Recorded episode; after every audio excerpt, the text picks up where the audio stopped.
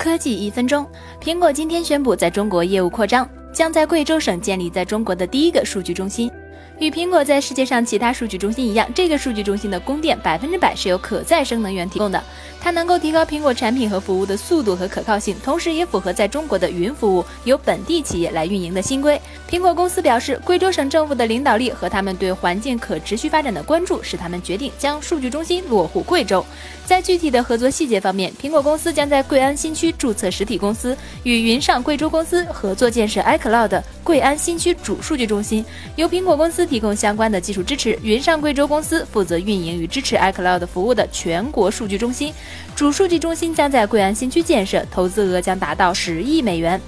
看来，面对中国的新规，苹果也是要入乡随俗的。凤凰科技十八线女主持伊娃为您报道。